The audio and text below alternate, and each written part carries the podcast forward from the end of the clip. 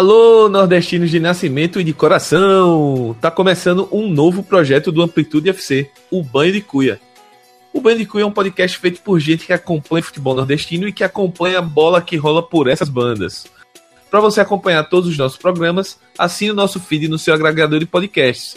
Pode ser o Anchor, é, Cashbox, Podcast Addict, é, iTunes, enfim.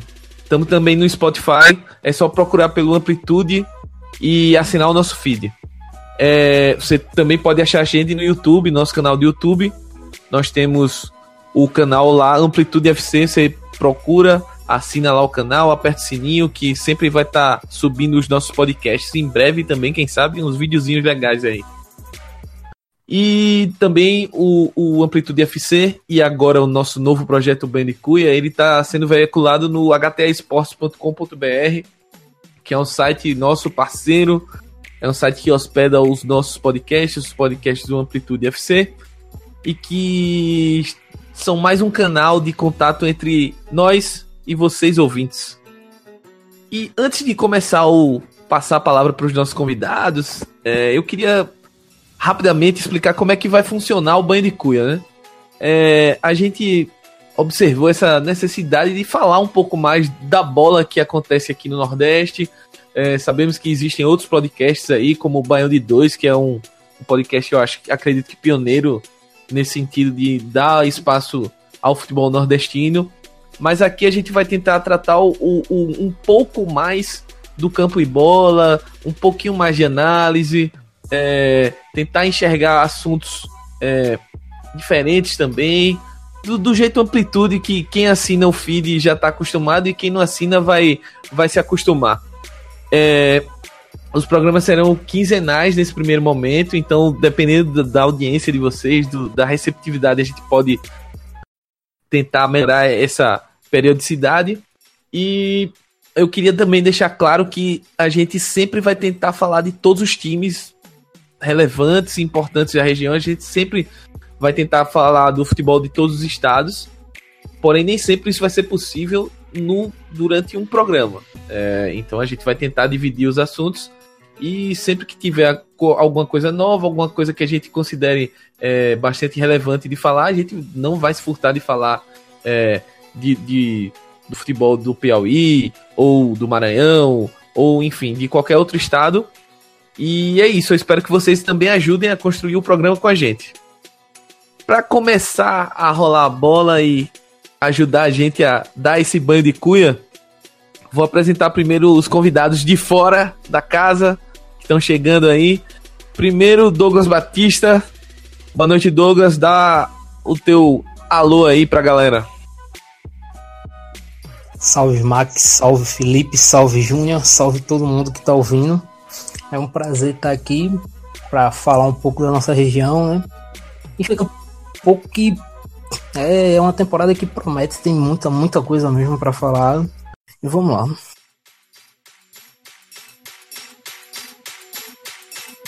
É isso aí, vamos lá, vamos embora. Júnior Ribeiro, fala aí, cearense, como é que você tá, cara? Valeu, pessoal, show de bola. Um abraço aí a todos os nossos companheiros de bancada virtual também para os nossos amigos ouvintes. Feliz 2019 e que seja um ótimo 2019 para todos os clubes nordestinos em todas as divisões do futebol nacional. E para completar o time hoje, é, o nosso parceiro já conhecido, parceiro de La Plantilha, de dos Toques, Felipe Velame. Fala aí, Felipe. Salve, Smack, salve rapaziada bom dia, boa tarde, boa noite para quem está nos ouvindo.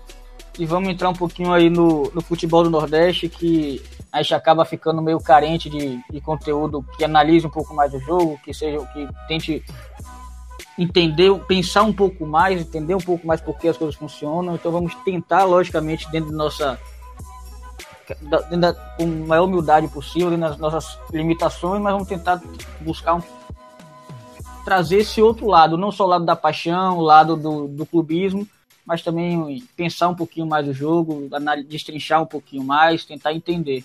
Vamos nessa que tem muita coisa para falar. Simbora. Só lembrando pra galera, quem quiser seguir a gente no Twitter, no Facebook, no Medium, só procurar pela AmplitudeFC.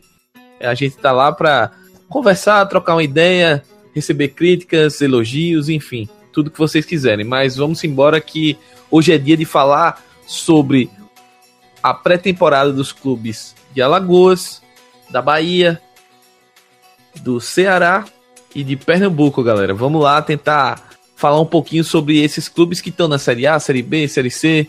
E a ideia do programa hoje é dar um panorama geral para essa grande massa de torcedores que vão acompanhar esses times durante a temporada 2019.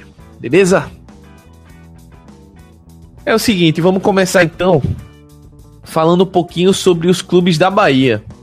É, Felipe como bom baiano, vai poder falar um pouquinho dos dois principais rivais históricos, Bahia e Vitória. Bahia é, que teve um, um, ano de 2018 bom, que eu considero bom. É, teve algumas turbulências, mas conseguiu chegar longe na, na Sul-Americana. É, chegou longe na Copa do Brasil, devido ao título da Copa do Nordeste de 2017. Ele já entrou na, na fase final ali da Copa do Brasil.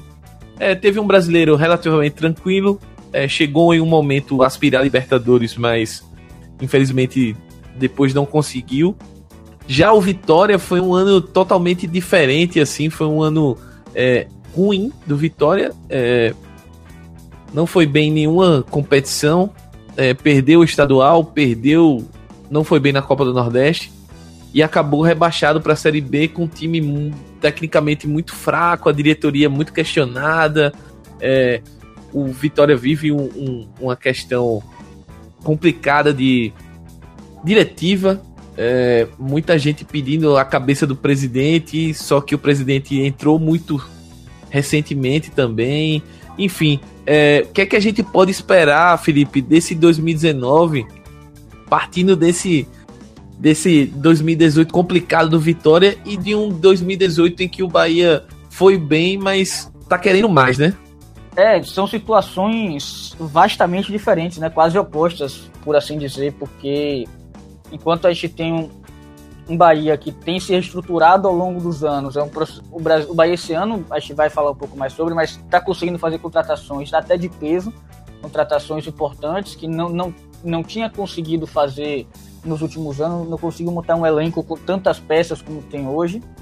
Mas isso é fruto de todo um trabalho administrativo que isso vem, vem ocorrendo desde a, desde a intervenção lá atrás, desde a mudança de, da democratização do clube, é algo que não foi da noite para o dia. Então, o Bahia se comprometeu realmente com uma, uma, gestão profissional, se comprometeu com a democratização, com a transparência dentro do clube, e isso está rendendo os frutos agora. E, comparativamente, é algo que o Vitória não fez, e o Vitória, enquanto o Bahia vem tendo esse bom trabalho administrativo nos últimos quatro, cinco anos, o Vitória, pelo menos nos últimos três, tem tido gestões tenebrosas, gestões que a cada ano parece que o time estava fazendo força para cair, tentando de tudo quanto é jeito. E o Vitória, nos últimos, se eu não me engano, nos últimos seis anos, teve cinco presidentes. Então, não, existe uma continuidade do trabalho extra-campo, não existe continuidade do trabalho dentro de campo com mudanças constantes de técnicos, mudando três, quatro vezes de técnicos ao longo do ano. Então o Vitória está num momento hoje da, da, da, que vive um momento de reestruturação total. Eu diria que aqui é uma reestruturação que deve vir de lá de cima, dos princípios, da, da, até da, da, questão da moral do clube mesmo. A gente sabe o que aconteceu no começo do ano passado com aquele Bavi que o time saiu de campo, houve toda aquela celeuma e eu acho que o pior até do que ocorreu naquele momento dentro de campo foi a forma como foi tratada fora de campo pela diretoria. A diretoria do Vitória não assumiu o erro, não assumiu a culpa do que aconteceu, jogou a culpa, inclusive, no menino da base que entrou e, e foi o último a ser expulso, como se fosse ele o culpado.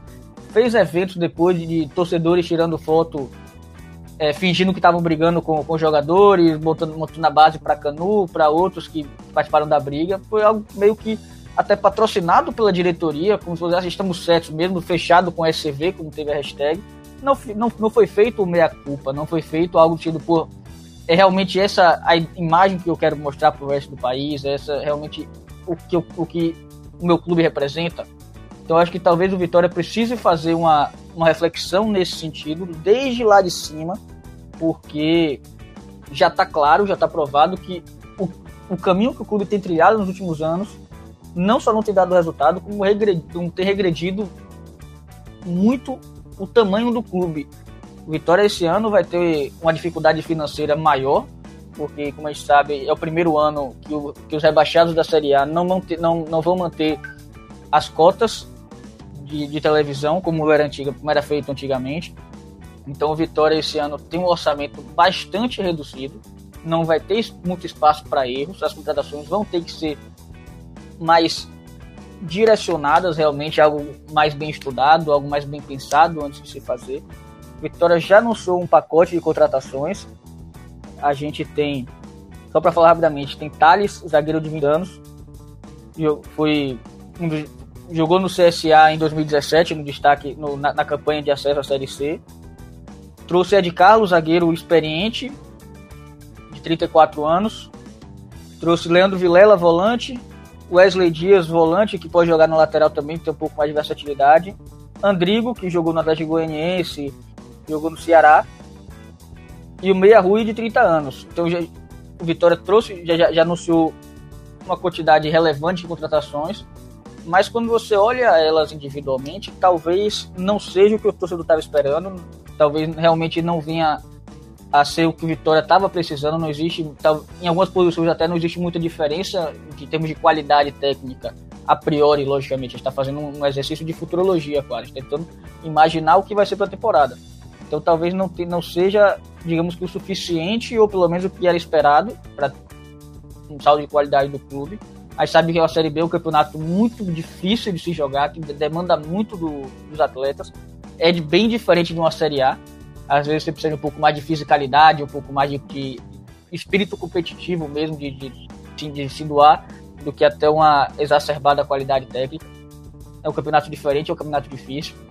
E assim, o grande desafio do Vitória dentro de campo, para mim, é, é, montar um modelo de jogo claro.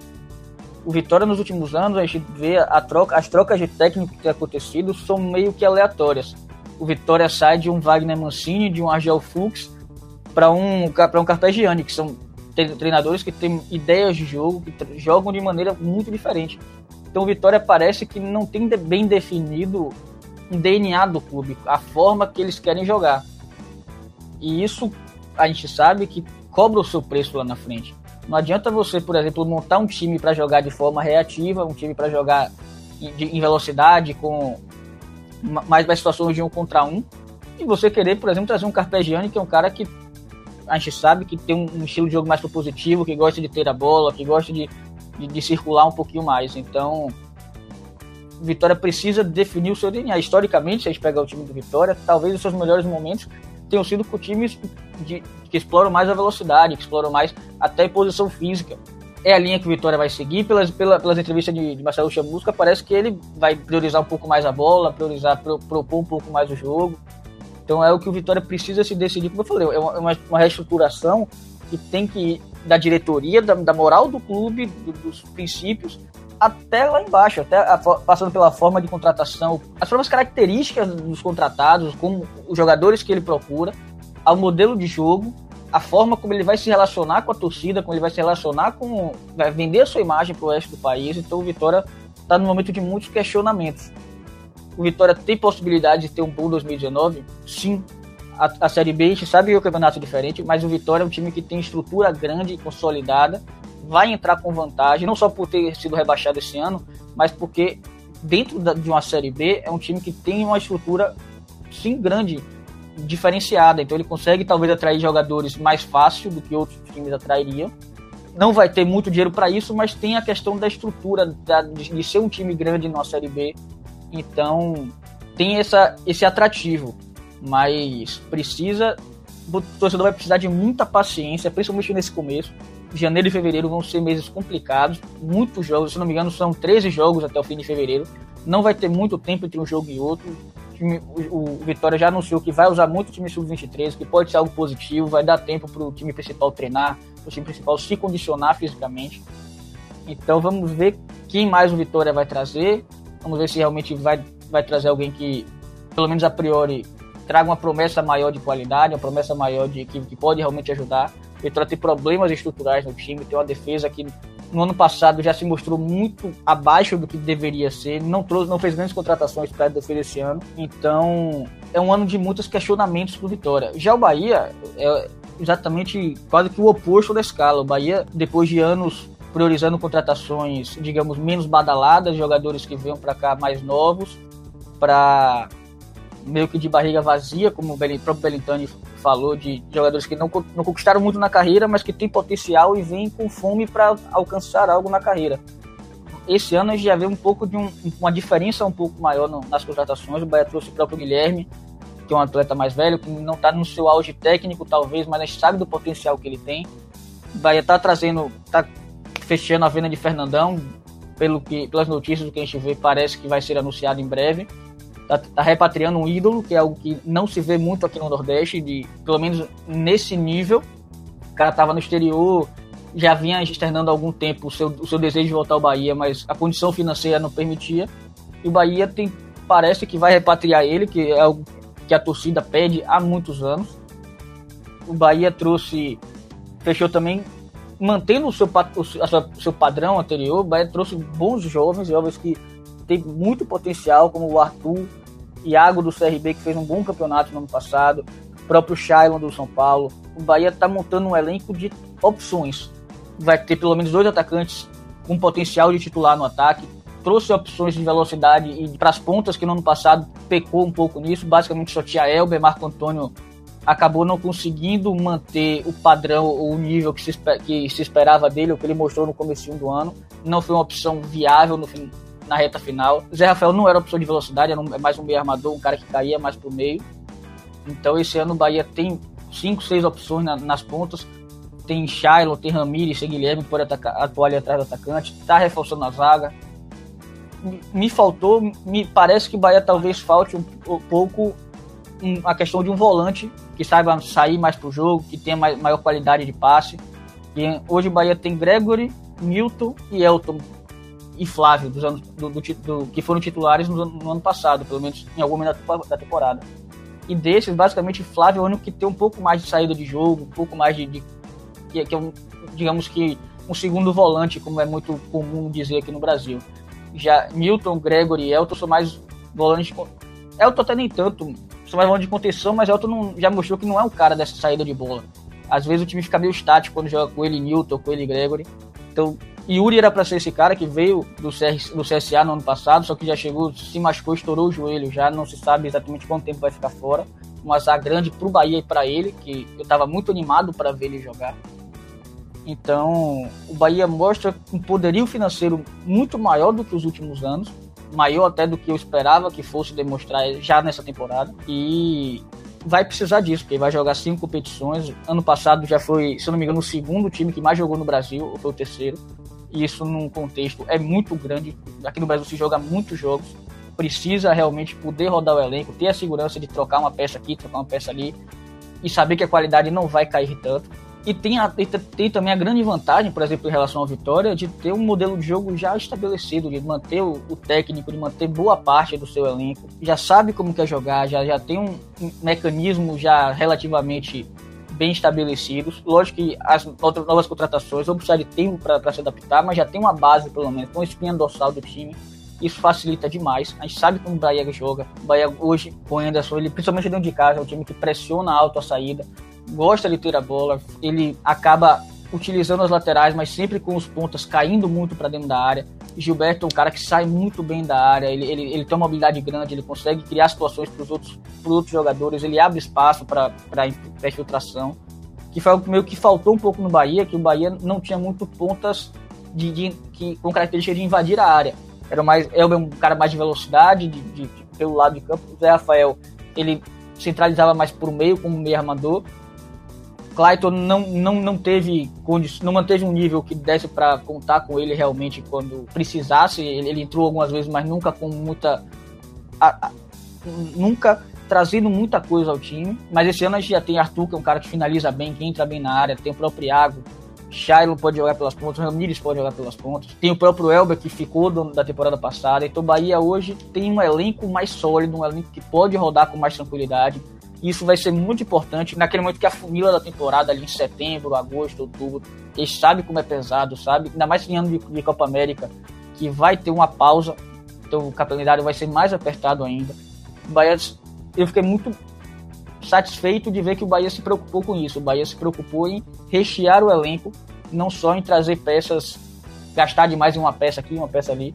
O Bahia está conseguindo montar um elenco redondo, um elenco com opções e o Bahia tem tudo para chegar forte esse ano nas competições que disputa. Vamos ver até onde ele vai conseguir chegar. Ano passado, como o próprio Smack falou, teve um resultado final positivo, mas teve momentos de muita incerteza ao longo da temporada, sequências não muito boas, principalmente fora de casa. Então, eu acho que o grande, para mim, o grande desafio do Bahia esse ano é se consolidar como um time de, da parte de cima da tabela. Chegar ali acima, décimo, nono, oitavo, se consolidar como um time ali, conseguir ganhar partidas fora de casa, que é algo que o Bahia não tem conseguido fazer com muita frequência. No, na, temporada passada, em 2017, se não me engano, ganhou apenas uma ou duas fora de casa. Então, é isso, são, são panoramas, realidades muito distintas, mas talvez o Bahia seja o que está mais. Talvez o Nordeste, o Bahia seja o que está mais consolidado, que tem perspectivas mais sólidas, principalmente para o começo de temporada mas não quer dizer que vai deslanchar. A gente tem, precisa ter muita coisa acontecer, como é que as contratações vão se encaixar. Guilherme é um cara que a gente sabe que ele joga bola, mas tem algum tempo que ele não está se destacando tanto. A reta final do campeonato ele praticamente não jogou no Paranaense. Então, o próprio Rogério veio do esporte, é um cara que talvez não esteja no seu melhor momento técnico. Então, tem algumas questões, mas parece estar tá sendo montado de uma forma satisfatória, de uma forma racional para trazer bons resultados o Vitória precisa talvez melhorar um pouco em termos de contratação, ou até talvez elas Mas vai conseguir melhorar, Felipe? É, é, fica a pergunta, né? Pela, pela situação financeira. Não que seja horrível. A gente vai falar um pouquinho depois da situação do esporte. É, que depois de Arnaldo Barros a gente sabe que ficou bem complicado depois da, da, última gestão do esporte, mas o Vitória ele vai ter capital, vai ter força financeira para fazer um tipo um, um investimento não que vá competir com clubes de Série A, porque a gente sabe que ainda mais nessa temporada com o um contrato novo da TV em vigência é muito complicado você competir financeiramente, mas dentro do patamar Série B ainda assim o Vitória vai conseguir, porque eu vejo o cenário muitos torcedores bastante pessimistas quanto a isso. É, aquela coisa, o Vitória não tem, não tem tido as melhores das gestões nos últimos anos tem sido algo complicado para o time. Por exemplo, agora a Vitória demitiu o diretor de futebol, no, acho, se não me engano, ontem ou anteontem. Então você vê que o planejamento não está exatamente como deveria ser. Se vai, se vai demitir o, o diretor, de, diretor de futebol na véspera do começo da temporada, por que manteve ele no fim do ano? Por que não já trouxe o cara, não já trouxe um.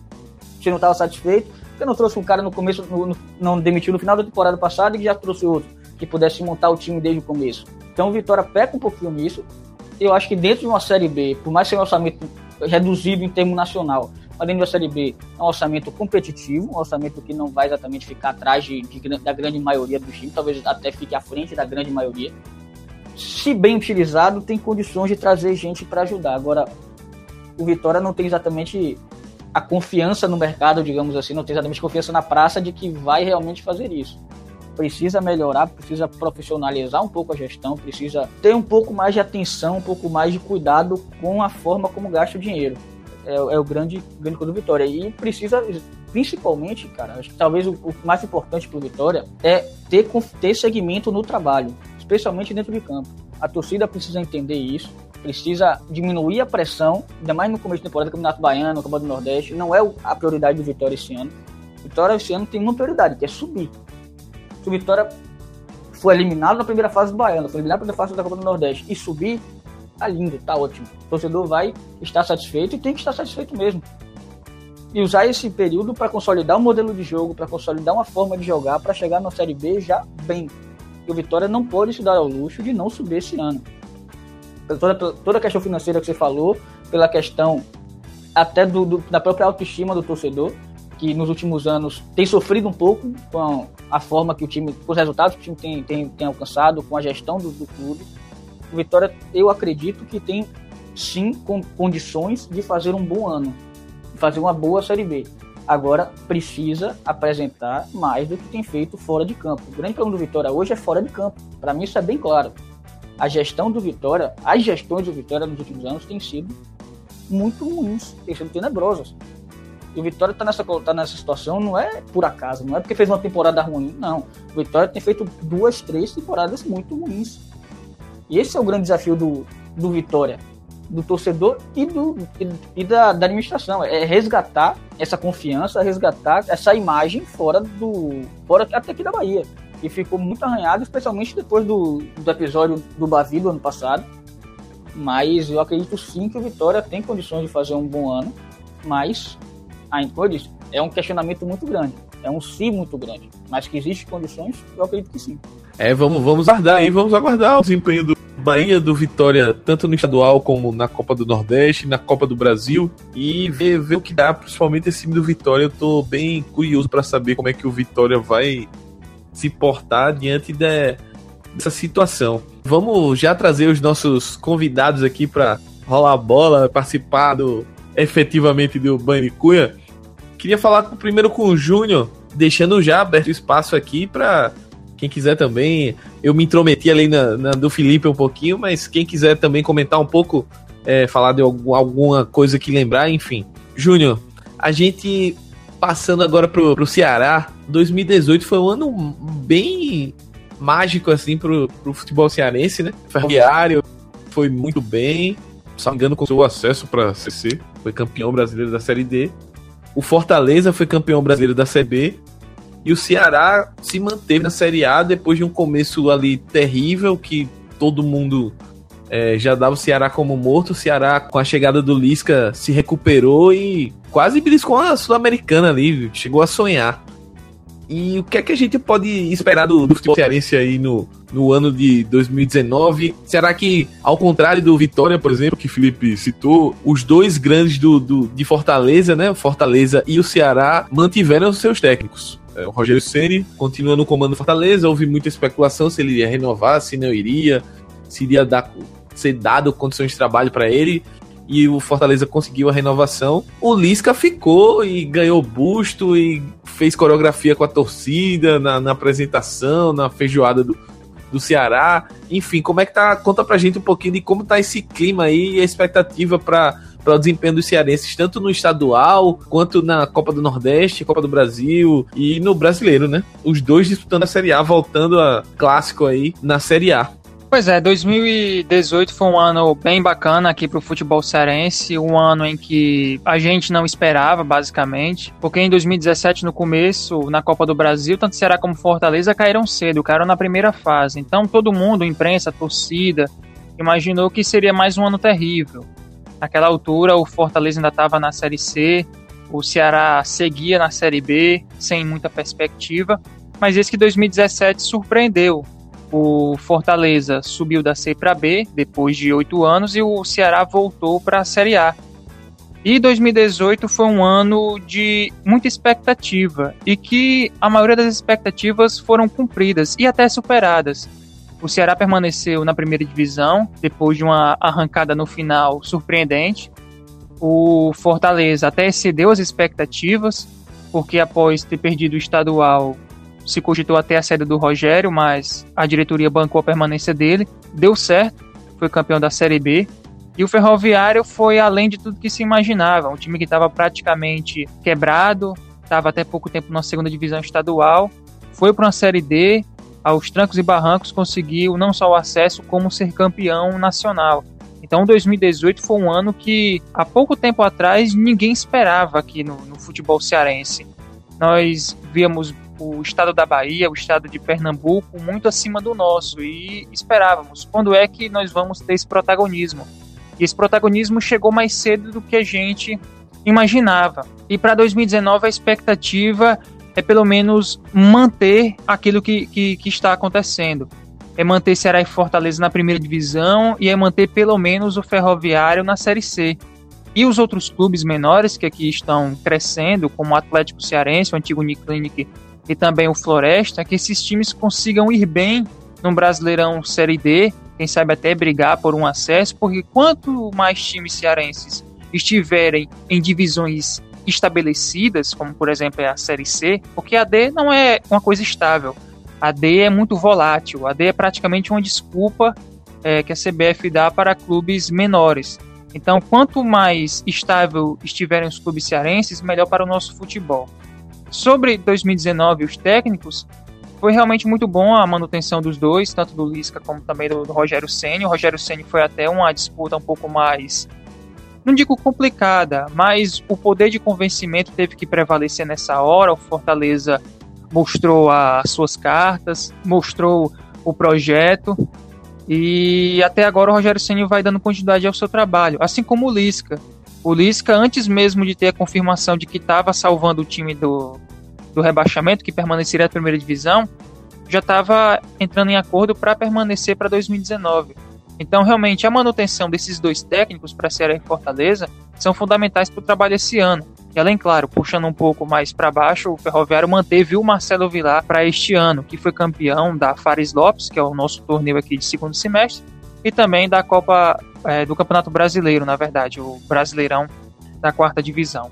Mas sobre a questão da expectativa em si, a expectativa é de que Ceará e Fortaleza continuem na primeira divisão, quem sabe até almejem algo mais. Uma Sul-Americana seria algo muito bom, mas o primeiro passo na Série A é a permanência. E claro, a gente pode aqui abordar várias coisas, como cota de TV, como principais contratações, principais desfalques, porque o Ceará perdeu um grande volante, que foi o Richardson.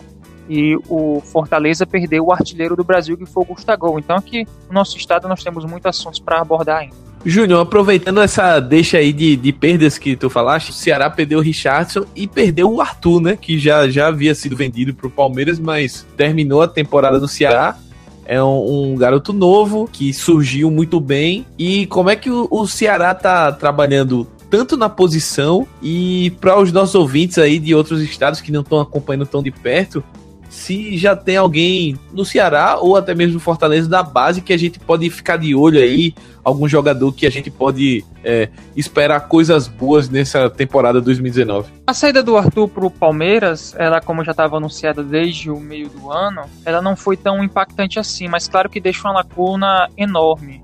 O Ceará vem trabalhando com dois nomes, o Ricardo Bueno, que já estava no elenco, e também o Matheus Matias, que era do ABC, que foi para o Corinthians e que veio emprestado. Então são os dois nomes que o Ceará trabalha para, não digo substituir, porque substituir o Arthur vai ser muito difícil. Mas eu digo que para pelo menos jogar naquela função, pelo menos no campeonato estadual. Porque aqui no Ceará é comum você ter um time do estadual e depois do estadual você faz ali uma pequena lista de dispensa e traz mais alguns reforços única e exclusivamente para a Série A, ou para a Série B, ou para a Série C, como eram nos anos anteriores. Na base das duas equipes, nós temos alguns nomes interessantes, mas não nenhuma unanimidade. Nós não temos aquele jogador que nós podemos tirar e destacar que esse cara vai revolucionar a equipe dentro de alguns anos. São alguns poucos jogadores que conseguem se destacar, alguns que são contratados de outras equipes aqui do futebol cearense, mas realmente assim que chegam para ser titulares em 2019, ainda não. É, por exemplo, Fortaleza tem o Edinho, mas o Edinho já é de uma geração um pouco é, passada, vamos dizer assim, assim como é o caso também do Felipe e do, do Bruno Melo. Mas é, é tanto que para 2019, Ceará e Fortaleza investiram em contratações, em trazer jogadores para poder é, elevar o nível da equipe. Mas é uma coisa que é um pouco cultural aqui do futebol cearense de não revelar constantemente tanto os jogadores. Aqui ainda tem muito a prática de sempre ficar apostando em jogadores aqui do Nordeste, trazer um ou outro cara que vem do mundo árabe, é, do mundo asiático, para poder reforçar um pouco mais a equipe. Mas eu acho que essa questão da base com certeza será explorada é, pelo Lisca e pelo Rogério Ceni, que são caras que gostam de, de é, ver essas opções nas categorias de base. É, eu acho que é, é importante os clubes nordestinos começarem a, a tentar mais para isso, porque é uma fonte alternativa, entre aspas, de tentar diminuir um pouco essa distância eterna que existe entre o, os orçamentos dos clubes daqui com os orçamentos de, dos grandes clubes do famoso eixo, né? É, eu vejo como um, um, uma alternativa, até porque como a gente está acompanhando um Palmeiras, um Flamengo, que são clubes que estão próprio São Paulo, que estão investindo dentro do mercado nacional, é, um, é uma, uma das poucas formas de você conseguir fazer essa transferência de renda quase você utilizar a sua base, revelar jogadores, você ter o seu ganho esportivo, obviamente, e posteriormente um ganho financeiro, né? Digamos assim. Queria passar já para Douglas. É, não sei se Júnior queria falar mais alguma coisa sobre o futebol cearense, mas tá aberto aí qualquer coisa. Douglas, uma temporada bem complicada para o futebol pernambucano, que a gente visualiza, vislumbra aí, né? Com o esporte caindo para a Série B em 2018, um, fechando com chave de merda a gestão de Arnaldo Barros, que foi uma gestão temerária. É, o esporte flertava com, com esse rebaixamento algumas temporadas e seguiu a velha fórmula de, de investir em medalhões que não tinham fome, que foram pro esporte, entre aspas, se encostar, a uma hora a conta chegou, né? E quanto a Santa e Náutico, que estão na Série C, foram clubes que chegaram ao mata-mata ali da Série C para subir, mas não conseguiram confirmar o acesso. Só que, apesar deles terem tido uma campanha nesse sentido bem parecida, o prognóstico de um e de outro é bem diferente para 2019, né, Douglas? Eu acho que dá para resumir o início de ano de cada clube pernambucano dos grandes daqui em uma palavra. O Náutico seria continuidade, do Santa Cruz seria recomeço e no esporte seria reestruturação. É, tentando, é, começando com Santa Cruz e Náutico.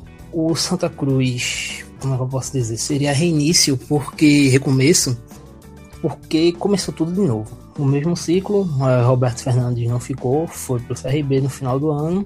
Santa Cruz contratou técnico, contratou uma leva de jogadores. Vai ser um time totalmente novo e ainda não tá pronto o elenco. O que chega a ser até meio absurdo, né? Que Santa Cruz não tem jogos desde julho, agosto. Então, já deveria estar com o elenco fechado. Ainda não tá. Ainda procura mais dois jogadores.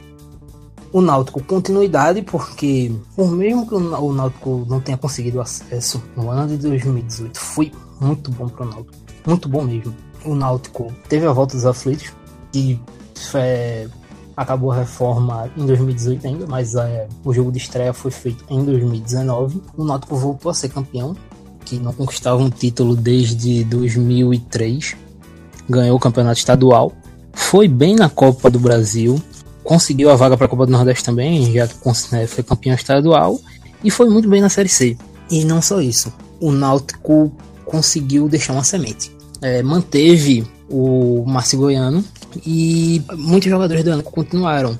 Talvez assim, no maior destaque seja no Wallace Pernambucano. E o esporte e reestruturação, porque é um clube que mudou a administração agora, teve eleições, Milton Bivar assumiu agora dia 2 de janeiro e é um clube que vai ter que começar, não diria nem do zero, o esporte vai começar do menos 15. É, a gestão Arnaldo Barros foi talvez a coisa mais danosa que existiu na história do esporte, que ninguém tem noção, assim, de fora, noção mesmo das coisas que aconteceram. O esporte agora nesse começo de ano tá negociando um jogador, assim, de graça, entre aspas, por perdão de dívidas. Rogério foi pro Bahia de graça porque negociou as dívidas que tinha com o esporte de salário atrasado. O esporte é, ele abriu mão de receber tudo para sair de graça, sendo que o Rogério foi a maior compra da história do futebol do Nordeste.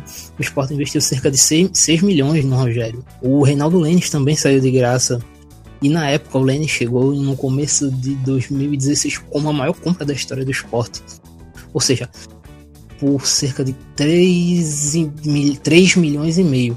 Ou seja, dois jogadores que custaram quase 10 milhões saíram do esporte de graça. Porque o esporte foi incapaz de pagar seus salários. E a nova administração está tentando renegociar as dívidas, remontar o time, partindo um pouco mais para esse começo de temporada sobre contratações e enfim, o Santa Cruz trouxe o Leston Júnior. É, o Leston veio, assim, o maior destaque dele foi a temporada que ele fez no Botafogo da Paraíba. E o Santa Cruz segue sem, é, como se dizer, sem apostando em jogadores mais desconhecidos. Mas assim, eu não conheço muitos jogadores, mas pelo que falaram, o Santa Cruz tem garimpado bem. Talvez o principal nome de destaque tenha sido o atacante Joe, que atuou no Londrina. É, muita gente fala que é um atleta de é, muito ágil, muito, muito arisco, muito agudo, com problemas de finalização, como o próprio jogador falou na entrevista, que se complica muito para marcar um gol. E assim, com o elenco não tá fechado, é até difícil cobrar e falar alguma coisa de Santa Cruz. Santa Cruz ainda procura um meia. E tentou por muito tempo fechar com Pedro Carmona, aquele Pedro Carmona, ex-Palmeiras, ex-Náutico. Mas deu um problema na negociação, ele não vem pro Santa Ô, Cruz, Douglas. segue procurando. Oi. Carmona ainda joga, cara. eu tô, tô chocado. Eu acho que ele, ele, ele foi, chegou a ser especulado no CRB faz uns dois anos aí e tal. E o pessoal já reclamava que ele já tava mais pra lá do que pra cá na carreira. Ele ainda tá em atividade. Eu acho que ele tava no Criciúma a última vez que eu ouvi. Não sei, não, não no ano passado, mas a última vez que eu me recordo do Carmona jogando foi no Criciúma. Tá, e tá indo pro exterior. Segundo o empresário dele, a negociação com o Santa Cruz não deu certo porque ele tava acertando com um time de fora do, do país. É, foi é, como é, aqui em Pernambuco, na época que chegou até a ficar próximo do Santa Cruz, o pessoal tratou com, é, como eu vou dizer, com muito otimismo, muita felicidade a chegada do Pedro Carmona, porque ele deixou uma impressão muito boa quando jogou aqui pelo Náutico entre 2014 e 2015. Eu não lembro se ele chegou a começar a temporada 2016 no Náutico. Mas não fechou. O Santa Cruz é, contratou um meia, o meia Alan Dias do Joinville. Muita gente elogia o rapaz. É, eu não posso falar dele porque eu não conheço. Mas é um, vai ser muito, muito, muito complicado mesmo. Porque é um time novo. É um time totalmente novo. Santa Cruz perdeu, entre aspas, o Carlinhos Paraíba, que não renovou, porque o Santa Cruz não tinha é, condições financeiras mais para arcar com o Carlinhos, que chegou na época. Ele veio por causa do programa de sócios da Cruz fez. Não, ele vai chegar. É, é o projeto Camisa 12, se eu não me engano o nome, que era para a torcida se associar e que com o dinheiro dos sócios torcedores ia ser pago o salário do jogador e que com isso, por isso ele ia jogar com a camisa 12, que ia ser uma homenagem à torcida e tal. Foi embora ele, o Arthur também não ficou. Talvez a principal notícia tenha sido a manutenção do Pipico. O Pipico chegou fazendo muitos gols, mas já se machucou. É, se machucou nesse começo da temporada, ele não joga estreia da Cruz na Copa do Nordeste. E eu acho que assim, seria, mesmo não tendo indo bem na Copinha, Santa Cruz perdeu os três jogos. Mais do que eu vi, tem alguns jogadores interessantes que o Santa Cruz poderia aproveitar durante a temporada. O Pequeno, um do, é, que atuou um pouco aberto pelo lado esquerdo, foi o jogador que mais me chamou a atenção tecnicamente. Eu acho que numa série C, mesmo ele ainda tendo muitos problemas físicos, ele é um cara que pode causar muita ajuda. E é, o Glauber, zagueiro. Acho que são caras que, para o momento atual Santa Cruz, já podem chegar e jogar e ir bem. E que é necessário, né? Que é um clube que não tem dinheiro atualmente. Santa Cruz tá com problemas financeiros. Então, assim, eu vejo como importante é, a aposta nesses caras. Não só eles, como o Adriano Napão, que é um jogador que teve muito destaque na Copa do Nordeste Sub-20, fez uma quantidade legal de gols, mesmo não tendo indo bem na copinha, não marcou nenhum gol na copinha, mas ainda é um cara que coloca muita fé nele. É, o volante Girafa, Wagner Cachorro também são bons volantes, são jogadores que podem e devem, deveriam pelo menos ser aproveitados é, nesse começo de temporada, no meio também, assim, são caras que pelo menos enxergam um bom nível de desenvolvimento que podem ajudar na Série C. Douglas, É, é, no- você falou aí do, do- da situação do Santa, só pontuando isso, a situação financeira do clube tem muita lenda, né? Muita graça de torcedor que ah, vai fazer não sei o que, tem que vender o estádio, tem que não sei o que. Mas assim, o Santa chegou a quase fechar as portas e depois que caiu da B pra C, é, foi um time que, que sentiu esse, esse baque, né? Como é que tá como é que tá um processo de reestruturação nesse sentido financeiro do Santa? Tu acha que é, a diretoria tá trabalhando para isso? Falta muita coisa para remar? Ou falta muita coisa e os caras não estão remando? Enfim, como é que tu tá enxergando aí de um pouco mais de perto essa situação? Eles estão tentando. Agora é difícil, porque quem tá na Série C não recebe cota, né? Então Santa Cruz tá vivendo de patrocínio, de bilheteria, até de venda de jogadores, mas estão tentando. Santa Cruz é, conseguiu assim, é um feito muito bom Santa Cruz. Conseguiu o primeiro campo do CT do Santa Cruz, agora Santa Cruz vai ter final, terá finalmente um CT. O que, assim, o Santa Cruz um time centenário não tem um CT era um absurdo. Santa Cruz agora tem um CT vai ter onde treinar. O que já dá o quê? Já dá uma melhorada no gramado do Arruda, que estava muito mal. E isso já melhora teu time no aspecto técnico e no financeiro, que tu não vai precisar reformar é, diariamente todo jogo teu gramado, porque do jeito que tava era um negócio absurdo. É, e tem, tem sim, tem, tem, tem dado uma melhorada. Santa Cruz não tem sido imprudente. Acho que a, o, o, principal é isso, Santa Cruz não tem sido imprudente nas contratações. Você não vê o Santa Cruz na Série C buscando um reforço do nível como, assim, como foi o Náutico trazendo o Ortigosa, por exemplo. Mesmo com o Náutico tendo dinheiro para isso, só para deixar claro. Santa Cruz não tenta trazer um cara de tanto peso, de tanto lastro ele vai de acordo com o que ele pode estar tá tentando melhorar nesse sentido. Porque realmente, quando Santa Cruz caiu da B para C, foi um negócio absurdo. Santa Cruz com vários meses de salário atrasado, jogador entrando na justiça, mas tem o trabalho de Tininho, que Tininho foi diretor desde o começo, quando Santa Cruz subiu da D para C, para B, para A. Ele tá desde lá, assumiu a presença da Santa Cruz no começo de 2018 e tentado reestruturar aos pouquinhos agora, passando pro Náutico. O Náutico, para mim, é o time de Pernambuco, de Pernambuco que começa melhor o ano. O Náutico tem uma ideia de jogo já definida no Márcio Goiano. A gente pode falar um pouquinho mais pra frente sobre como o time do Náutico joga e tal. Mas é uma ideia legal. Time que joga bem. A ideia vai ficar mais madura agora. Uma ideia até ousada. E assim, o Náutico contratou muito bem. O Náutico manteve alguns jogadores assim muito importantes, como o Luiz Henrique da base e o Wallace Pernambucano talvez o principal, a principal manutenção tenha sido o Wallace Pernambucano, junto também com o Sueliton, zagueiro. O Náutico trouxe como principal destaque o Jorge Henrique. O Jorge Henrique vem para jogar como meia. O Náutico trouxe de volta o Maílson, aquele Maílson, ex-Náutico também, Figueirense, Grêmio, ex-Esporte. O Náutico também trouxe um rapaz da Argentina, um Naruel, o que ele veio, digamos, com uma parceria, que o Nils veio jogar aqui na abertura da Fruta, ele veio com uma parceria, um rapaz de 20 anos, um meia baixinho, bem, bem ágil, tem passagens pelas categorias de base do Boca e do Villarreal. O Náutico contratou, e esse talvez seja o jogador como mais esteja curioso para ver como vai ser no Náutico, que é o Fábio, Fábio Matos. O Fábio, ele teve a formação dele inteira no esporte, no rival do Náutico, e assim, em 2016 ele fez uma Copa São Paulo absurda, muito boa mesmo.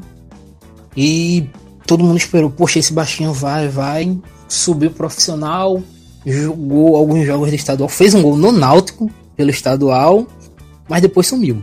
Quase não jogou, quando entrou não foi tão bem. Aí o Sport negociou ele em definitivo com o Paysandu em 2017. Ele também não foi tão bem no Paysandu. Aí é, do Paysandu, ele, o Bahia contratou ele, ele ficou treinando na equipe sub-23 do Bahia e agora o Náutico contratou. Ele está com 22 anos e assim, mesmo não tendo deslanchado ainda na carreira, é um cara que tem talento. Quem viu ele na base sabe que o Fábio pode estourar e quando ele estourar ele vai ser um jogador muito bom. E é um cara que, assim, ele encaixa muito bem na ideia que o Márcio Goiano. É, na ideia de jogo que o Márcio Goiano tenta implantar no Náutico.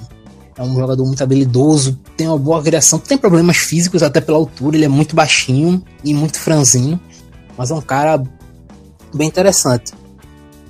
Um ponto também importante para citar do que ajudou nessa reestruturação do Náutico. Assim, né, nessa reestruturação, além de todos os reforços, tem uma parada que eu vejo que facilita muito no Náutico, que comparado com os outros grandes, o Náutico é de longe o time grande de Pernambuco que mais aposta na categoria de base. O Náutico teve nos últimos anos, talvez o maior destaque sendo o Douglas Santos, campeão olímpico.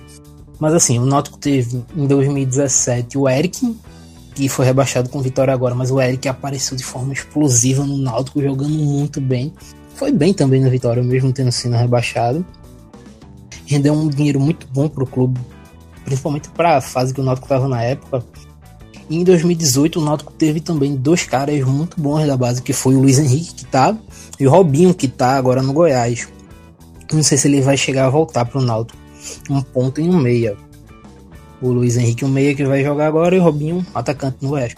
E já subiu outro. O Náutico, assim, ele já deve é, ser titular nesse início de temporada, o atacante Thiago.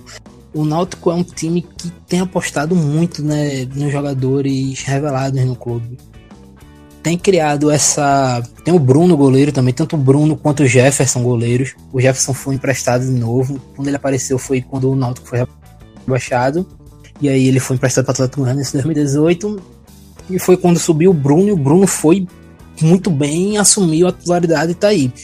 Teve uma lesão agora, mas quando voltar, vai voltar como titular tem investido cada vez mais, tem se criado essa cultura no Náutico de subir os atletas da base. A torcida tem mostrado certa paciência com os jogadores e isso tá ajudando muito o clube, porque assim, é uma venda, mesmo que seja assim, entre aspas, poucas, pouca para o mundo do futebol, financeiramente falando, 2, 3 milhões, para o Náutico ajuda muito. Porque é a mesma situação do Santa Cruz. O Náutico não recebe cota. Então o dinheiro vem de sócio torcedor, de bilheteria, de patrocínio. Então é necessário. É algo que o Santa Cruz de deveria fazer. Eu acredito que vai fazer mais agora. E que o Náutico tem feito. E que tem é, ajudado muito o clube nesse sentido. Vamos agora falar no esporte, que é a situação mais delicada. A gestão Arnaldo Barros, que começou em 2017 e acabou no final do ano passado, foi a gestão mais nociva da história do esporte. Ele assumiu o esporte como esporte, entre aspas, na época de vacas gordas. E entregou um clube que, bom, o esporte, como eu disse, está negociando um jogador por perdão de dívida. O Jair, que foi o grande destaque do esporte em 2018, foi negociado com o Atlético. Veja bem, a negociação do Jair, que foi um cara super valorizado, ele saiu pelo seguinte: Jair perdoou o esporte dos salários atrasados. O Jair não recebeu salário desde que chegou no esporte. Chegou entre agosto e setembro. Quatro meses de salário atrasado ele teve. Ele perdoou isso. E o Atlético perdoou uma dívida que o esporte tinha ainda da compra do André no começo de 2017, de pouco mais de um milhão de reais. Então, o principal jogador do time no último ano, o cara que podia gerar mais dinheiro para o clube, saiu por nada, por perdão de uma gestão totalmente é agressiva. Aí, como eu citei também, Rogério e Lênis, que foram na época as duas maiores compras da história do clube, saindo de graça também. O esporte deve salário de forma é, absurda. Vários jogadores estão colocando o clube na justiça. David, jogadores que nem atuaram, como Max. Max fez um jogo pelo esporte. O Volante Ferreira fez uns cinco. O esporte devendo salário para os dois. O David, volante. E a administração nova tem tentado conter isso, tem tentado estancar essa sangria. Talvez as negociações não tenham sido as que a torcida do esporte queria. O esporte queria lucrar alguma coisa com o Rogério, queria lucrar alguma coisa com o Lênis, com o Jair. Mas na situação que o time está, é, talvez é o necessário, era o que dava para fazer. Mudou muito o patamar financeiro, assim como o Vitória. O esporte teve a queda e aí as cotas do clube vão para o Sport ganhava cerca de pouco mais de 40 milhões de cotas. E aí agora eu não sei dar um número certo, que ninguém sabe, é, não foi falado ainda. O Sport deve ganhar cerca de 7 milhões de cotas, então, tipo, uma queda brutal, né? Isso também já afeta na folha. O esporte, o diretor do esporte, Vanderson, Lacerda, Lacerda, já disse que a folha salarial da equipe deve ser de cerca de 800 mil reais, para algo que nos últimos anos beirava é, 3 milhões, mais ou menos, 3 milhões e meio, é uma queda muito grande. E aí o esporte tem tentado entrar no mercado de forma diferente, porque na gestão Arnaldo, principalmente no primeiro ano, foi uma gestão que o esporte foi muito agressivo. Veja bem, nos, no primeiro mês, eu acho, nos primeiros dois meses, para deixar claro, da gestão Arnaldo Barros, Arnaldo comprou o André, na época a maior compra da história do esporte, comprou é, o restante do Richelli, Richelli seria vendido, mas o esporte não queria abrir mão. Ele disse: não, é o seguinte: o esporte tinha 50%, o empresário tinha outros 50%, o empresário estava forçando para ele disse: não, é o seguinte, eu vou comprar o resto. E comprou, ninguém sabe quanto foi. Dizem que foi cerca de 5 milhões de reais, ou seja, em um mês ele gastou 10 milhões. Pouco tempo depois, acabou o empréstimo do Rogério e o Sport tinha que comprar, ele pagou mais 3 milhões e meio, o Sport tinha pago 2 milhões e meio em 2016 pagou 3 milhões e meio, ou seja, Nos primeiros quatro meses ele gastou 13 milhões e meio com três jogadores. Para pensar isso no time do Nordeste gastando isso. É muito absurdo. Teve a renovação do Diego Souza, a contratação de outros jogadores caros, como foi o Wesley, o Vanderlei Luxemburgo. Ele foi um cara que eu acho que ele pensou que o esporte era o Corinthians, financeiramente. Gastou de forma abissal. E a conta já chegou no ano seguinte. Em 2018, o esporte teve que vender André Diego Souza, Everton Felipe, para poder fechar alguma coisa e mesmo assim não conseguiu. Como vocês não têm noção, o esporte teve até que adiantar a cota da Copa do Brasil desse ano, da primeira fase. O esporte não vai receber, já recebeu no ano passado. E mesmo assim está nessa situação. E a direção atual tem tentado é, se reencontrar no mercado. O esporte contratou muitos jogadores. Talvez tipo, dando maior destaque seriam o Elton, atacante, aquele Elton, o Norberto, lateral direito, que foi titular no América Mineiro por muito tempo. O Guilherme, atacante, que jogou muito tempo no Botafogo. Muito tempo não, né? um ano no Botafogo, jogador do Grêmio. Ficou muito famoso aqui em Pernambuco porque ele fez gols em praticamente todos os jogos que fez contra o esporte. E aí ele não assinou ainda esse jogador, mas já tá treinando com o elenco, o elenco e é o principal reforço até agora no ano, e vai ser o principal reforço no ano, que é o Samir. É brasileiro, naturalizado croata, jogou a Copa pela Croácia, chega com um contrato de dois anos no esporte. O esporte contratou o Milton Cruz para técnico. O Milton Cruz já trabalhou no esporte, o Milton Cruz foi jogador do esporte, e ele tem montado esse elenco. E eu acho que talvez esse seja o principal ponto, que o Milton Cruz tem trabalhado ativamente com o Klaus Câmara na montagem do elenco. Não chega nenhum jogador que o Milton não aprovou. Ele tem que aprovar porque tem que ser o cara X que encaixa na ideia de jogo dele essa ideia de jogo que já tá um, já dá para ver algumas coisas, mas na frente eu vou falar, eu fiz algumas anotações do amistoso do esporte, do amistoso que o Náutico, o jogo treino de esporte fez contra o Peri Lima e o Náutico fez contra 13 tem algumas anotações sobre a ideia de jogo já implantada, é, o começo de ideia de jogo já implantada pelos dois técnicos, e é basicamente isso. É um ano que o esporte foi bem menos agressivo no mercado, mesmo assim, foi um mercado bom para o que o esporte que se esperava e que vai contar com muitos jogadores da base. Já subiu o Adrielson, que fez uma série muito boa, já tá aí. Chico subiu, um zagueiro que teve muito destaque. O Pardal deve começar a temporada como titular, que esse fez um é muito badalado na base do esporte. Foi vice-campeão da Copa do Brasil Sub-17 naquele time que tinha o Juninho. Talvez o Juninho foi a maior estrela, mas logo abaixo do Juninho vinha o Pardal, então ele já sobe um pouco mais badalado, mais conhecido. Mas basicamente é isso aí. É uma temporada que o esporte vai ter que se reestruturar totalmente e não chega nem. Posso dizer assim, depois de muitos anos, esse é o ano que eu não considero o esporte favorito para ser campeão estadual. Esse ano eu acho o Náutico vem como o principal time daqui. É o time que está mais avançado e que eu espero mais nessa temporada. É interessante, né? Como o, o Náutico na Série C, mas um mínimo de organização, de planejamento, de tentar colocar a casa em ordem, faz uma diferença no âmbito estadual e até regional. Falando um pouquinho agora sobre a realidade dos clubes de Alagoas, puxando a brasa para minha sardinha, como diz o ditado, vou dar um panorama aqui rápido do CSA e do CRB, até porque o programa já está um passando um pouquinho do, do que a gente já estava pensando, mas é normal porque programa de apresentação de elenco, de expectativa de temporada, normalmente é isso esse é um ano que eu considero de acirramento da rivalidade entre CSA e CRB, né?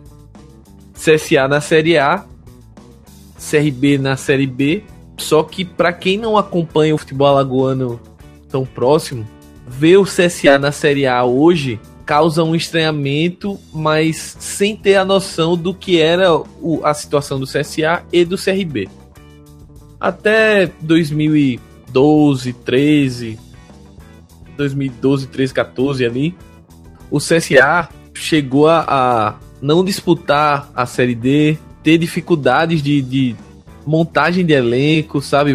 A estrutura do clube estava muito, muito ruim, o time estava praticamente largado o clube. Enquanto o CRB frequentemente disputando competições nacionais, é um clube, era um clube consolidado na Série B, por mais que tenha tido quedas mas é um clube que nunca passou, sei lá, uma década, nos últimos 20 anos, nunca passou uma década seguida, cinco anos seguidos, sem jogar uma Série B, então tá sempre disputando.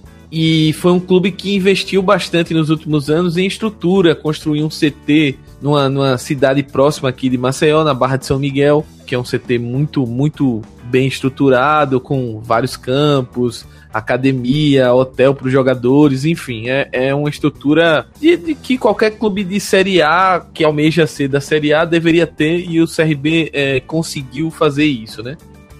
Se estruturar na, na, no quesito financeiro, digamos assim. Só que o CSA, a partir de 2015, no final de 2015, com a nova direção que está no clube até hoje, se estruturou e começou a, a acumular acessos, né? Da D para C, da C para B. E em 2018 os dois disputaram a Série B. E a conversa na, na cidade, no estado, era muito: ah, o CSA agora que vai ver o que é disputar uma Série B, agora que vai saber como é a dificuldade, etc. Enfrentar times, times de um maior nível, maior poderio financeiro, só que o CSA foi lá e contrariando toda essa, entre aspas, lógica, conseguiu acesso, principalmente pelo primeiro turno, segundo turno o CSA teve dificuldades, é um time que o Marcelo Cabo se manteve para esse ano, né, falando já um pouquinho de 2019, mas ele chegou a ser um pouco, um pouco não, contestado, em alguns momentos da temporada passada, porque o time tinha dificuldades, principalmente nos jogos em casa, de, de criação. A equipe tinha, tinha dificuldades quando necessitava propor o jogo. A campanha fora de casa do CSA foi, salvo engano, até um pouco melhor do que a campanha em casa. Foi um time que foi montado no ano passado para jogar em, em bolas longas, em transições rápidas e buscar finalizar e definir as jogadas de, de uma forma mais contundente sem tocar muito a bola, sem trabalhar demais a bola. E isso deu certo, a fórmula deu certo. O clube conseguiu um acesso. Um clube alagoano vai jogar um, um campeonato de Série A nacional, eu salvo engano, desde a década de 80. É isso, desde a década de 80, salvo engano, 85, 84, que ninguém, nenhum clube alagoano jogava um campeonato de Série A. O CSA vai disputar esse ano. E tem toda a questão da cota de televisão. Recentemente foi divulgado que tá, tá havendo uma negociação para venda dos direitos de TV para fora do país, o que seria sensacional para o CSA, que venderia esses direitos e entraria uma grana a mais para tagem do elenco, etc., e para disputa da Série A. Só que a estratégia do clube foi basicamente montar um time para o primeiro quadrimestre, né? Porque o futebol brasileiro é uma loucura, então o, os campeonatos são divididos no primeiro quadrimestre, onde você disputa o estadual, o início da Copa do Brasil e a Copa do Nordeste, no caso dos clubes daqui da nossa região. Então, e depois, no segundo momento, você disputa o campeonato nacional, né? E a ideia do CSA é justamente essa: utilizar o, o esse primeiro quadrimestre para montar uma base que ele julga interessante, ver alguns jogadores entre aspas, desconhecidos do grande público. A torcida chiou muito na montagem do elenco aqui, até porque são nomes que foram indicados pelo treinador. O treinador é que tem um conhecimento dos nomes. É, jogadores que passaram com passagem pelo futebol carioca, como, como o Patrick Fabiano, o Lohan, é, caras que o, o, Cabo já havia visto jogar, né? O próprio Amaral, ex-Flamengo, o Matheus Sávio, que veio emprestado do Flamengo. Então a ideia foi justamente essa, né? De, de buscar jogadores que o Cabo indicou e que ele confia que tem um potencial para disputar um, um, um, primeiro semestre bom aí, tentar permanecer no elenco para o restante do ano. E no segundo momento, aí a partir daí a direção vai reavaliar o elenco, ver como o time se comportou e aí investir pesado o, a grana que vai receber do, pelas cotas de TV, que esse ano de longe será a maior, a maior fonte de renda do, do clube, para direcionar tudo no, no, no, na ideia de permanecer na, na Série A. Acho que é o, é o pensamento do clube, da direção, do técnico, enfim, vamos, vamos ver como é que vai ficar isso mas a ideia inicial é trabalhar para essa manutenção, né? Para se sustentar e que a partir daí de se você consegue se manter na Série A e consegue continuar recebendo essas boas cotas, tendência é que você se estabilize. Eu acho que o CSA tem como um, um modelo, assim, eu vejo muita comparação com a Chapecoense, e eu acho que é, é mais ou menos o que essa diretoria está tentando espelhar, né? É, se manter e a partir daí, quando você se mantém na Série A, você já está ali brigando por uma Sul-Americana, e a partir daí você pode sonhar com voos mais altos por questão financeira e até para atrair jogadores. Do outro lado, a gente tem um CRB que por muitos anos ficou ali na Série B, fazendo campanhas de meio de tabela. Em 2016 o time chegou a sonhar ali com, com acesso, brigou até as últimas rodadas, mas não não conseguiu o, o acesso, né? E nos últimos do, nas últimas duas temporadas brigou para não cair, e isso machucou demais o torcedor do CRB, principalmente no ano passado que o CSA subiu, enquanto o seu maior rival tá subindo de divisão para Série A, você tá brigando para não cair. Então a diretoria foi muito cobrada, o Alarcon Pacheco, o diretor de futebol, acabou sendo demitido, inclusive até acertou com vitória. Como o Felipe mencionou, mas no, no início do podcast que o, o Vitória trocou de diretor de futebol, o diretor, novo diretor de futebol de, do Vitória provavelmente será o Alarcon. Eu acho que não, não houve uma confirmação oficial, mas vários veículos já estão confirmando essa informação. Curiosamente, o CRB também trouxe o, o Erasmo Darmiani, que estava no Vitória ano passado, para ser o novo diretor de futebol do clube. O clube manteve o Bob Fernandes, que Douglas conhece muito bem aí, o trabalho do, do técnico que é conhecido do futebol pernambucano, já passou pelo Santa, passou pelo, pelo Náutico também. É um cara que tem história no futebol nordestino, já passou pelo ABC também de Natal, tem uma estrada longa aí. É um cara que não é muito querido por alguns, é muito querido por outros, é um, um um treinador que divide opiniões. O CRB terminou o ano passado com jogando futebol de força também, que eu acho que é até uma característica dos clubes aqui da região. Dificilmente você vê um trabalho diferenciado como o Náutico está fazendo, ou como o, o Bahia também tenta fazer. Porém, o CRB mudou bastante, modificou bastante é, o seu elenco e tá tentando montar um elenco forte já desde o início do, do, do ano para tentar fazer uma, uma base aí para chegar brigando na Série B. Eu acho que o acesso do CSA fez o CRB se coçar um pouco. E aí trouxe diversos nomes. Eu poderia destacar aqui o Júnior, que era um lateral que estava no Paraná. Quem joga cartola sabe que o, o Júnior pontuava muito bem. É um jogador interessante. Eu, eu acreditava até que poderia ficar em algum time da Série A, mas o CRB trouxe. Trouxe o volante Ferrugem, que foi um, um jogador que começou a Série B no CSA muito bem, jogador com passagem pela Ponte Preta também, por outros clubes, jogou no esporte também, e que estava no Japão, saiu do CSA no meio da Série B, voltou do Japão e veio pro CRB. É um cara que tem, tem uma, uma boa chegada, é um volante que chega muito, um volante que, que sabe chutar de fora da área, é um cara com uma contratação que eu vejo como interessante. Repatriou dois jogadores que já tiveram passagens, entre aspas, marcantes no, no clube, o Maílson, o de título estadual, é, jogou a Série B um período pelo CRB, mas acabou sendo saindo também para o futebol asiático.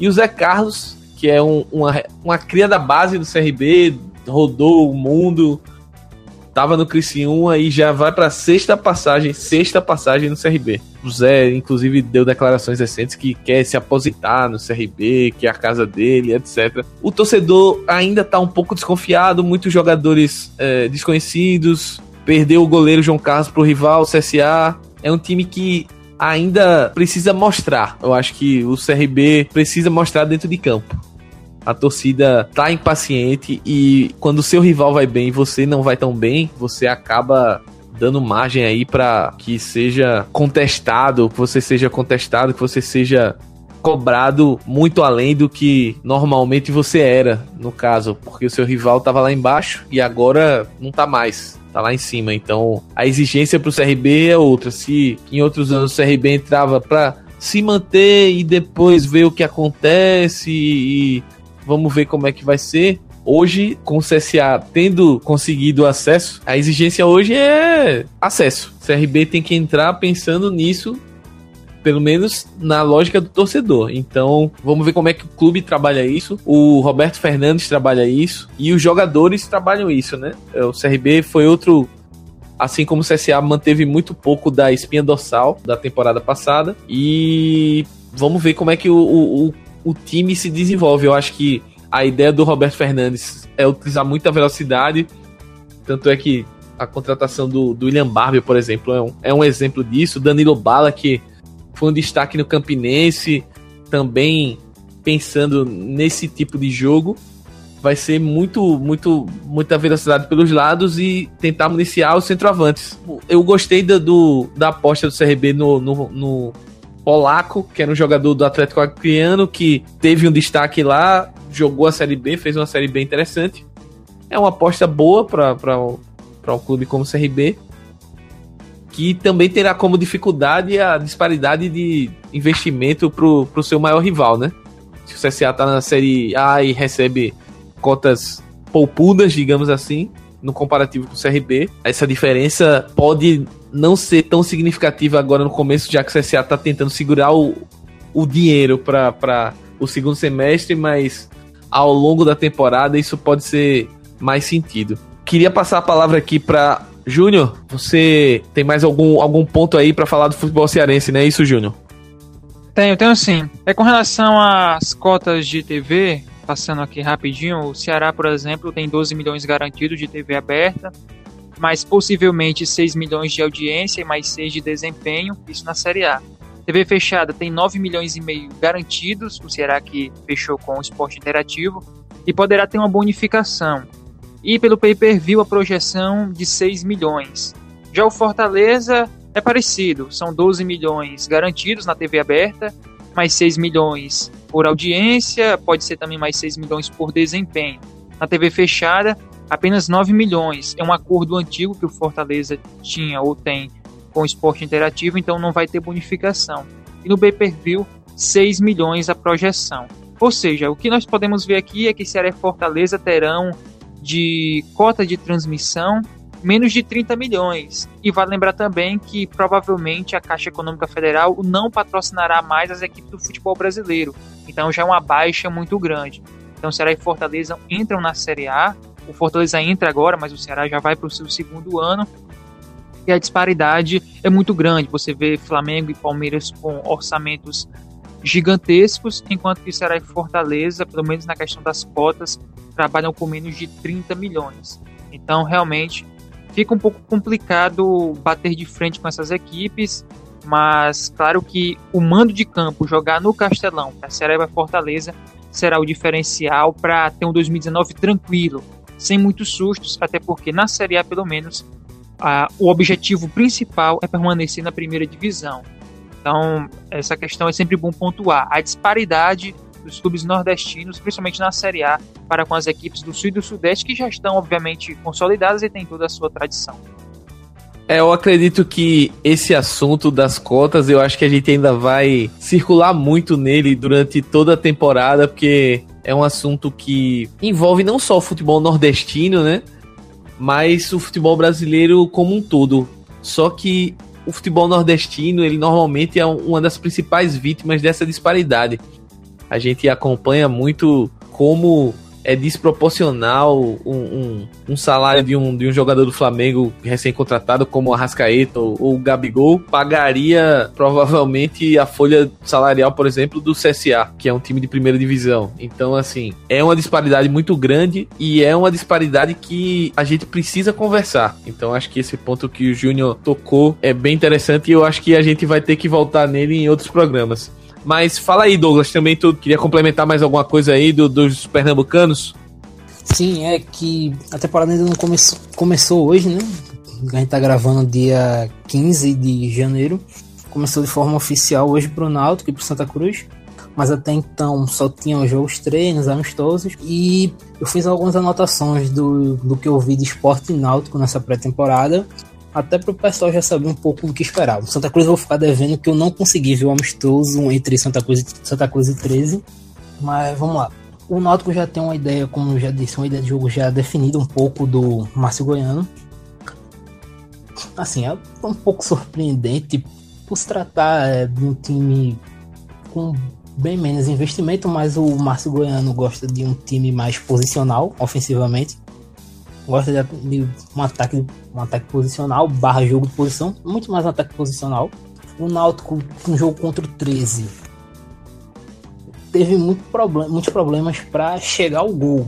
Mas assim, já mostrou um time que apresentou várias triangulações, você via vários jogadores dando opção de passe. E que o time ainda não consegue carregar da forma, é, como posso dizer, ser um pouco mais vertical. Não consegue trocar a bola rápido, mas o é normal. Como dizer, pré-temporada, os jogadores ainda é, não estão tão aptos fisicamente, teve, tiveram muitos reforços jogando, então é normal isso. Mas você vê que é um time que busca muito é, ter a bola, tenta sempre controlar o adversário pela bola.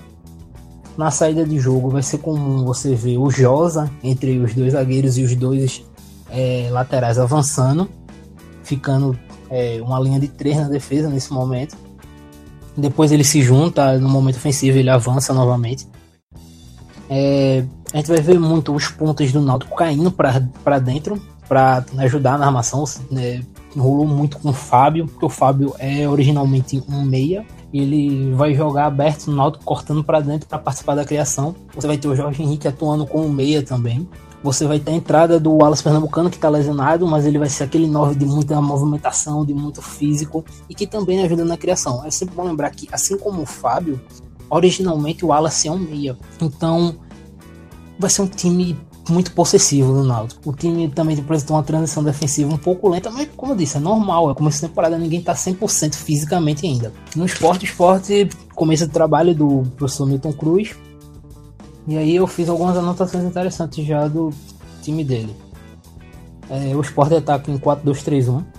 Não sei se foi situação do jogo, pode ter sido uma situação do amistoso.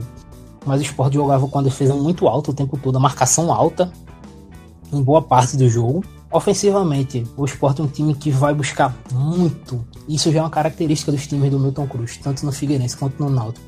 Um jogo pelos lados, um time é, apresenta muitos triângulos laterais, assim, você vê muito o ponta, o meia, assim, no 4-2-3-1, o meia, o 10, é, sempre desce para o lado que tá com a bola no momento, então você vê sempre uma triangulação. O ponta, o lateral, o meia que vai descer e você vê um dos volantes já aparecendo como opção de retorno para ajudar. E tá rolando muito a questão de lado forte e lado fraco. O time sempre inverte muito bem a jogada pro setor contrário para pegar a marcação de, é, adversária desprevenida e usando muito um contra um. O time, pelo menos nesse começo, não trabalha muita bola pelo centro. Como disse, é muito jogo pelos lados. E aí você vai depender muito dos pontos. O Sport contratou muitos pontos. O Sport contratou o Guilherme, Luan, aquele Luan, Ezequiel, que é um rapaz do Botafogo, o Juninho da base, que o que eu falei, que foi o principal destaque há uns anos, que teve aquele caso que o Juninho é, foi preso, ele vai começar a temporada com aberto também pelo lado esquerdo, deve ser titular justamente assim.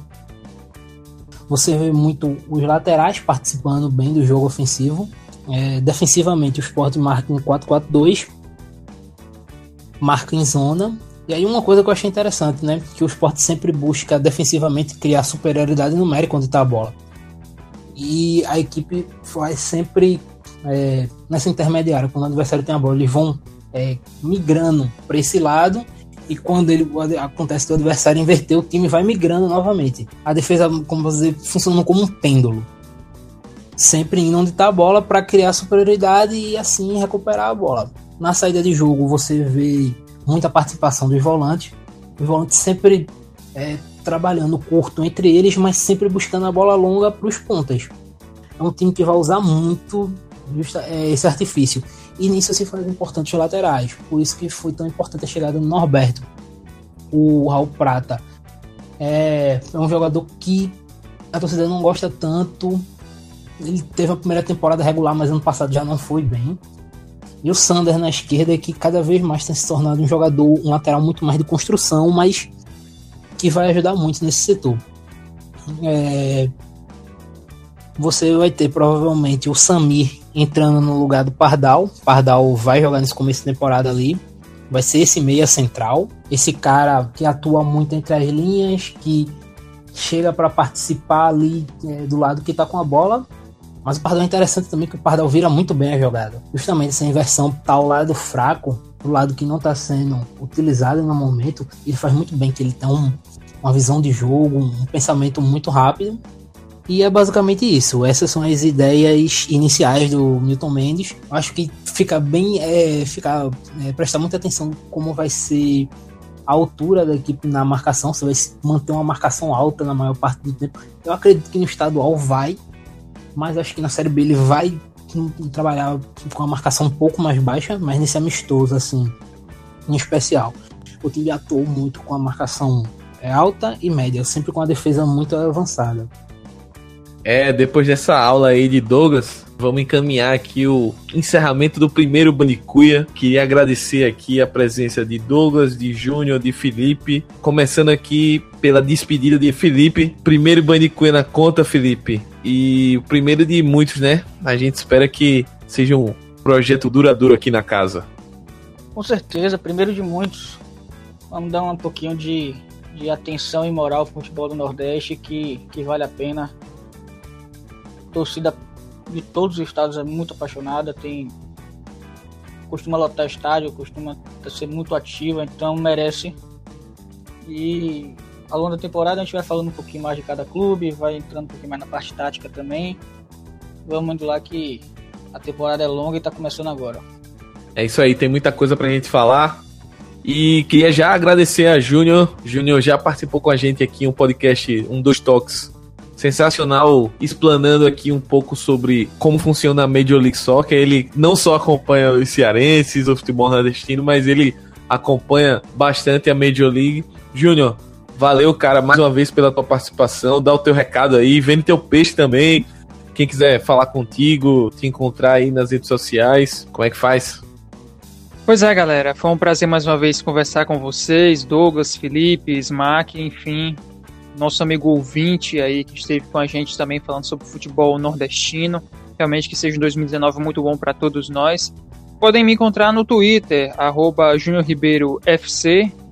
Basta entrar lá, pode me perguntar alguma coisa, me seguir, que eu estou sempre lá postando algum comentário sobre futebol cearense e algumas outras coisas mais. Mas foi muito bom, prazer estar sempre com vocês. Até a próxima edição. Até a próxima. E já adiantando que as portas estão abertas e os convites vão, vão voltar para participar mais vezes. Douglas, prazer. O primeiro programa do Amplitude que a gente participa. A gente já dividiu tarefa no, no, no guia da Copa do Future. E agora tu tá aqui chegando na, na nossa casa, Amplitude dar o teu abraço final aí, teu destaque. É muito obrigado pela participação e volte sempre. Com certeza você vai ser requisitado aqui mais vezes para participar do nosso podcast. É, eu que agradeço, foi um prazer participar, participar, é, trabalhar de novo com você. É, agradecer também o Felipe, trabalhando novamente com o Felipe, já participei de um podcast com ele no meu Pub falando sobre o livro. É, agradecer também ao Júnior é assim, se o pessoal quiser me seguir, é, encontrar no Twitter, arroba Douglas Popoto. E é isso aí, agradecer. Quem sabe voltar um dia aí pra gente conversar mais um pouquinho sobre o futebol daqui. É isso aí, quem sabe não, pô. Tá, tá feito o convite já aí para as próximas. Vamos, vamos falar, eu acho que é como o Felipe falou, vamos tentar dar mais espaço ao futebol no Nordeste. Vamos tentar também trazer um pouco mais de análise ao futebol nordestino, que eu acho que é uma parte que ainda tá um pouco em falta. É o que a gente vai também tentar trazer aqui. E no mais, agradecer a todo mundo que chegou até aqui no final. Sei que o podcast ficou um pouquinho longo hoje, mas galera, descontem, é apresentação, é tudo novo. A gente se empolga, a gente quer trazer muita informação para vocês e esperamos vocês nas próximas edições. Daqui a 15 dias o Banho de Cuia tá de volta. Grande abraço e até a próxima.